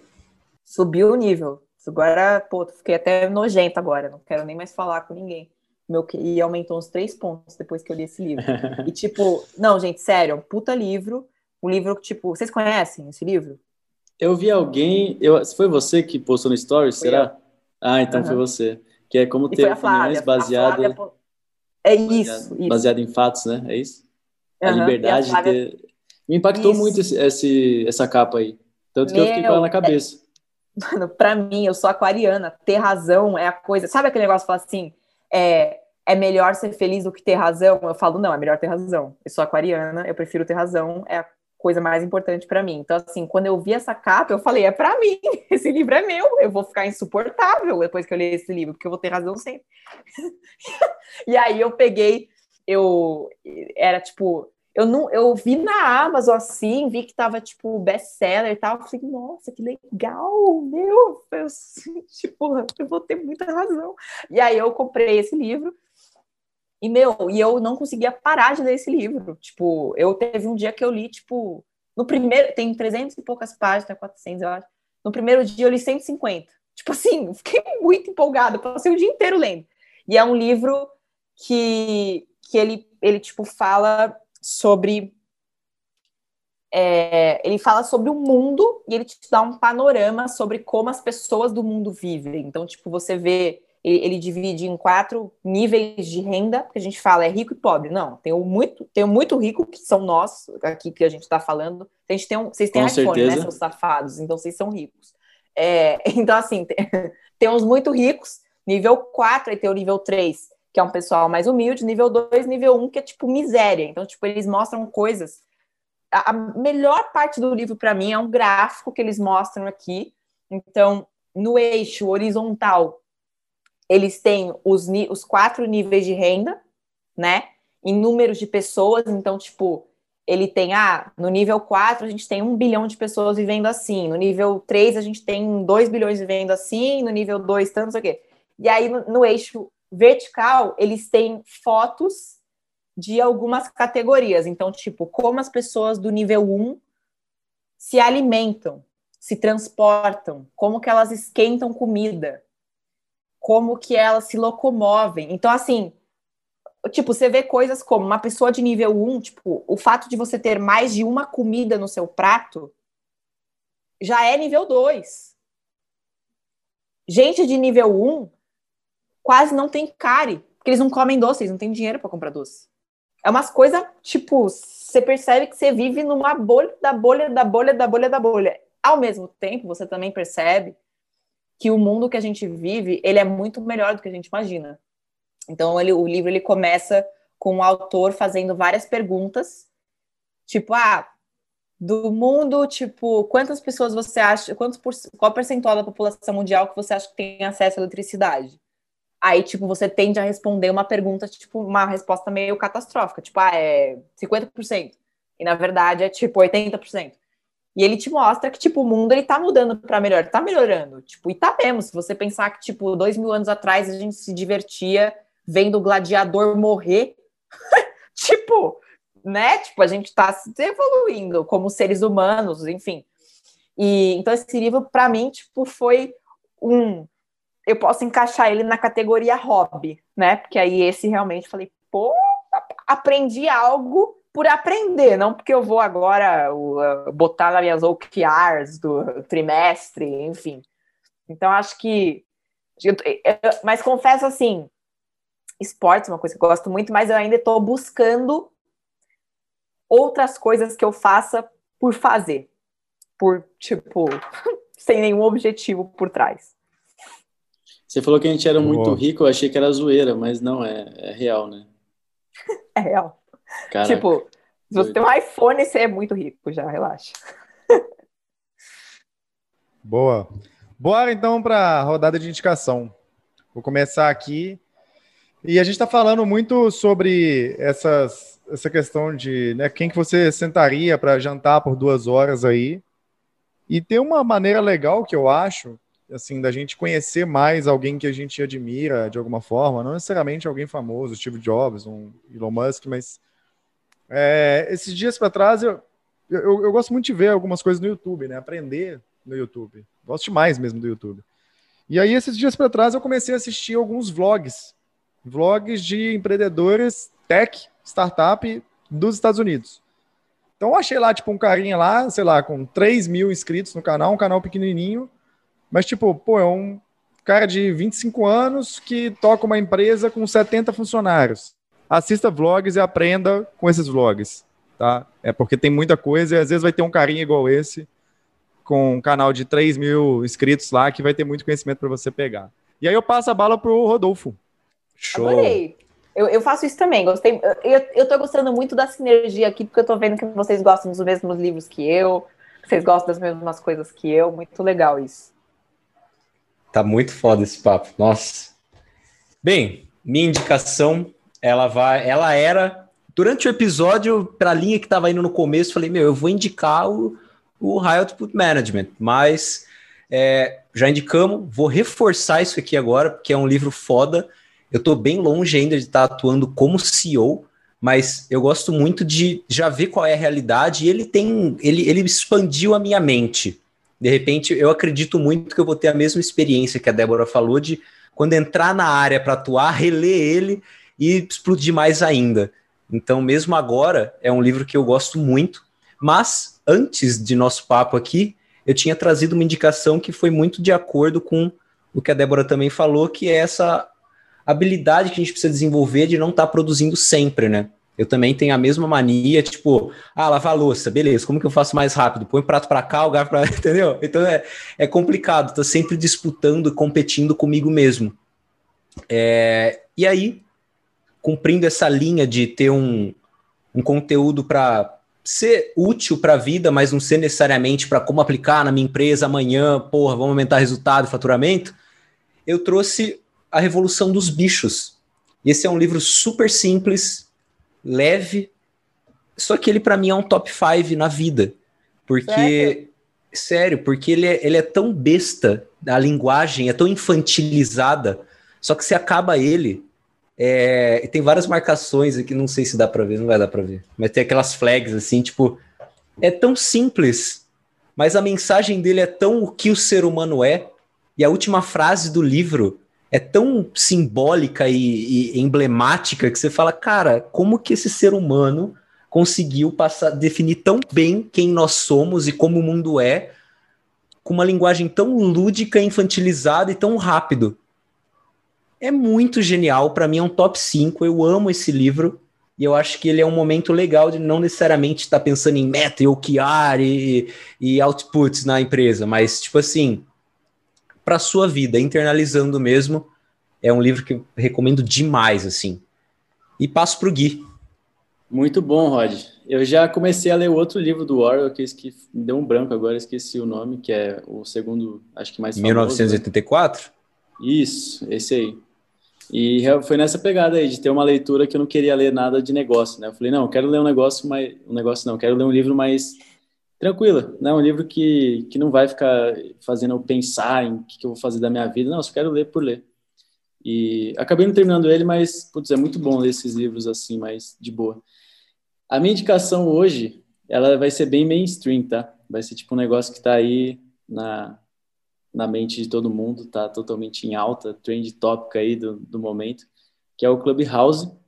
Então, é um aplicativo que eu baixei, comecei a usar aí alguns dias, e eu vou falar como que tem sido meu uso e por que isso é uma indicação, tá? É, eu uso quando eu tô com tempo livre, tá? Em primeiro... quando eu tô com tempo livre, eu não sou aquele cara que fica o dia inteiro lá, fica 10, 20 horas eu não uso para produzir conteúdo, eu uso para consumir mesmo. Então, eu sou aquele cara que fica lá consumindo conteúdo. É, mas eu peguei algum, algumas, algumas conversas assim que foram fodas. Por exemplo, com o Icard, que era da, da Empíricos lá, né? Era a sala da Empíricos. Aí tinha a Helena de Guide, que já passou aqui pelo podcast. Tinha a Betina. Betina, a galera. Oh, só um comentário, a Helena De Guide, eu juro que toda vez que eu lia, é, é pra você ver assim como a dislexia impera, né? É, eu lia Helena da Guide. aí quando ah. você, você, postou dela, eu falei, que é guide? Não, mas é, é porque o, o, Instagram dela é copy guide, né? Não sei se talvez confunda. Tipo, qual empresa que é essa guide aí, né, velho? É, ah, mas ela. Ela, ela passou aqui, ela falou que ela criou o Copy Guide, que fala, mas para ser Copy Guide mesmo, é. para ter esse, ah, essa anedota envolvida bom. ali. Ah, bom. Palavras aí, dela. É, eu nem lembrava disso, Rod, mas. É, ela falou. Bom, muito bom ter alguém com memória aqui no, no podcast. É o Mike Ross aqui. e aí, enfim, eu tava lá na sala, tava a Helena, tava a Betina, tava o Ícaro de Carvalho, tava o Aguiari também. E são pessoas, tipo, o Aguiar, por exemplo, não conhecia muito bem, sabia que ele tinha bastante resultado e tal, mas não conhecia. Betina também nunca tinha ouvido falar muito, o Ícaro conhecia um pouco melhor. E assim, foi muito louco ver a conversa dessa galera, não só porque eles são bons, mas porque eles eles estão trocando ideia um com o outro, né? Então, o assunto ele fica bom porque são pessoas boas conversando numa sala lá e, e acaba saindo muita muito insightzinho assim da hora. E às vezes muita coisa também que quebra o padrão de tipo é aquela parada de ter a visão de fora das coisas do mercado e aí você vê um cara que realmente está no mercado fazendo o negócio acontecer e você vê que é totalmente diferente né? então uma coisa lá que eles falaram é que um copywriter por exemplo muitas vezes ele não pode ser formado ele tem que nascer com aquele minimamente com um dom para ele ser um copywriter super foda de verdade né então tem algumas uhum. coisas assim que que eu tirei de insight lá foram muito boas e essa é a minha indicação Deb, vou passar para você aí. Você já fez várias indicações, mas se puder fazer mais uma aí para a galera, seria ótimo. Ah, acho que é o Clubhouse ou o Riot Push Management, zoeira. É... Não, mas o Clubhouse é muito legal mesmo. Eu também, outro dia eu até participei de, um, de uma discussão lá com o Ed da Rock Content. Não sei se vocês conhecem ele, mas ele é o CEO da Rock Content.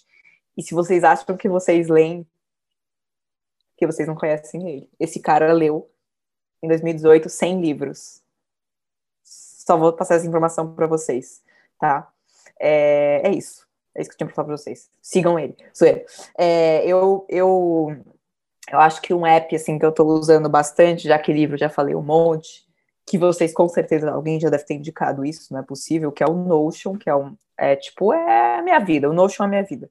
E eu uso ele para tudo, tipo a gente usa ele aqui para na Chile, né, para para documentar coisas de tecnologia, para controlar todos os o, toda a parte de produto e tecnologia, de tipo Kanban e Scrum, tudo a gente coloca tudo lá. E eu uso ele pessoalmente. Eu tenho as minhas one-on-ones que eu faço semanalmente com os meus direct reports e eu coloco no Notion todas as, tipo, tudo que eu converso. Então, tipo, fica um arquivo ah, tipo, tudo que eu falei com o CTO, tá tudo lá. Então aí na outra semana eu já sei o que eu falei com ele, eu parto dali. É, o, aí, tipo, que eu falei com o cara de vendas, eu já sei tudo que eu falei com ele na semana passada tá ali. Então, tipo, é tipo o meu diário de bordo lá, que eu registro tudo que eu tô falando com a galera. e, eu tenho acesso àquilo, enfim, e aquilo, é, o, o Notion, você consegue puxar para várias visões, você pode ter uma visão de Kanban, você pode ter uma visão de, de tabela, de linha do tempo, enfim, então eu gosto muito, é um aplicativo que é grátis, é, para grupos você precisa pagar, às vezes a gente paga, por exemplo, na Chile, mas para uso pessoal você consegue usar de graça, e é surreal a quantidade de coisas que você consegue fazer com ele, então não sei se já, não sei se eu tô, eu tô sendo meio Rubinho Barrichello aqui de contar uma novidade que daqui a dois meses não será mais uma novidade. Bom, o Clubhouse daqui a dois meses bobear nem existe mais também, né, Gui? Então vamos ver. Mas Notion. Mas não, acho que é aquele efeito bolha. A gente acha que todo mundo conhece, mas você vai ver mesmo na real, ninguém conhece Notion e até é. mesmo Clubhouse, às vezes tem. Não, Clubhouse acho que já todo mundo já conhece, né? Pelo Meu, barulho não, que ele fez. tem 6 milhões de usuários. Tem, tipo, é muito pequeno ainda. Tipo, até, é. che... tipo, até chegar assim no ponto do Instagram, se é que vai chegar, tá? Porque o Facebook já está desenvolvendo um, uma cópia do Clubhouse, e sinceramente, o Facebook estralou o dedo, eles já produziram um Clubhouse, né? Com a diferença que o Facebook tem mais de bilhão, nem sei quanto, mas é mais de bilhão, não sei se já chegou a dois, é, tipo, a chance do Facebook fazer esse negócio se popularizar é muito maior do que o Clubhouse, né? E então é bolha, é, é bolha assim, eu diria que é tipo, parece que tá só, parece que é, ah, é muito mainstream, mas meu, eu acho que ainda tem muito, um caminho enorme a ser percorrido nesse sentido. É, aquela coisa, se você for na padaria e perguntar pro padeiro se ele conhece Instagram, ele vai conhecer, mas ah. o Clubhouse ele vai falar, o que você tá falando? Eu tá vou falar, Clubhouse eu não tenho, mas eu tenho o clube social, se você quiser. Essa é boa. ai, ai, ai. Galera, então, com essa indicação, a gente vai chegando aqui no momento mais triste, né, do nosso podcast, desse episódio aqui, que é a hora que a gente vai fechar é o pra... carrinho ah, eu achei que você ia perguntar da minha vida amorosa. Mas assim, tudo bem. Vamos continuar. Podemos continuar. Você me quebrou no meio agora, não, sei, não consigo nem continuar. Achei que agora vamos chegar na parte mais triste, a Débora vai contar pra gente. Meu Deus. Espero que daqui a dois meses Espero que daqui a dois meses as coisas estejam melhores para mim, tá, gente? Mas hoje tá triste mesmo. Mas você Cara, pode que gancho. No, no hobby, se tá buscando um hobby assim, pode ser conhecer Poderia pessoas. ser esse hobby. É. Boa, uma boa, uma boa. Acho que vou é testar isso. aqui também. Boa. É, vou baixar, vou baixar o Tinder hoje. é a minha recomendação do dia. Ah, tem um é. A recomendação é do dia é app muito legal que eu achei, chama é, Tinder, é T-I-N-D-E-R, para quem não conhece, bem legal. Baixa lá na App Store. Não, zoeira, gente, não dá mais. Já, já usei Tinder quando eu era jovem, mas assim, agora, zoeira. Não, mas é sério, não dá. Não dá. Não, não, não dá. Não dá. Pessoal, é então, ó, vou pedir para você aí que está do outro lado, é, tira um print aí mostrando onde que você está ouvindo, né, o Teste AZ, seja no YouTube, no Spotify, no Apple Podcast. Marca a gente aqui no arroba Podcast, né? Nosso Instagram, faz um stories aí, marca a gente. Marca a Deb também, ela já vai passar o Instagram dela e os contatos aí que ela, que ela quiser passar. E, e é isso, Deb, eu vou pedir então duas coisas para você, tá? Primeira coisa é passar os seus contatos aí para quem quiser, sei lá, tirar uma dúvida com você, te seguir, saber o que, que vocês fazem aí dentro da Chile. E em segundo lugar, eu queria pedir para você deixar uma mensagem final aí para a galera. Legal. É, bom, meus contatos. É tu, eu sou Defolone em todas as redes sociais. Então, D de D mudo, F-O-L-L, O-N de navio e de igreja. E mensagem final. É, bom, eu costumo compartilhar é, conteúdo, principalmente sobre empreendedorismo, tudo, muito influenciado pelo senhor Guilherme, inclusive. É verdade, verdade, verdade. E... Eu acho que você tem que produzir muito mais ainda, hein? Estou na expectativa é, eu, aqui. É, eu ainda preciso ser mais consistente, assim, mas eu costumo produzir conteúdo no Instagram e no, também no meu LinkedIn. Eu posto algumas coisas, às vezes posto alguns artigos. E também no MIT Tech Review, eu escrevo uma vez por mês uns artigos lá. Então, acho que são os lugares onde as pessoas podem me acompanhar. Então, minha última mensagem é para vocês me acompanharem por lá, que é onde eu eu produzo um pouco mais. Caso esse conteúdo de 10 horas não tenha sido suficiente, tem muito mais de onde isso veio. E agradeço muito a vocês, meninos. Foi muito legal participar. Eu adorei as perguntas que vocês fizeram, me fizeram pensar. É, e, e, gostei muito também da sinergia aí do, do grupo, porque acho que a gente tem há muitas afinidades aí, gostos parecidos, livros que a gente gosta dos mesmos livros. É muito chato quando você cita uma coisa de um livro, tipo, querendo se apropriar do conhecimento, e a outra pessoa fala, ah, eu li isso naquele livro, aí você fala, desgraçado. Mas é muito. mas, mas eu gostei muito, de verdade, muito legal, gente. Obrigada pelo convite. Deve, brigadão. E você que ficou até aqui, obrigado também. Se não se inscreveu no canal do YouTube, vai lá e se inscreve. E é isso aí, galera. Até a próxima aí. Valeu, valeu, valeu. pessoal. Tchau, tchau. Tamo junto, gente. Valeu, obrigada.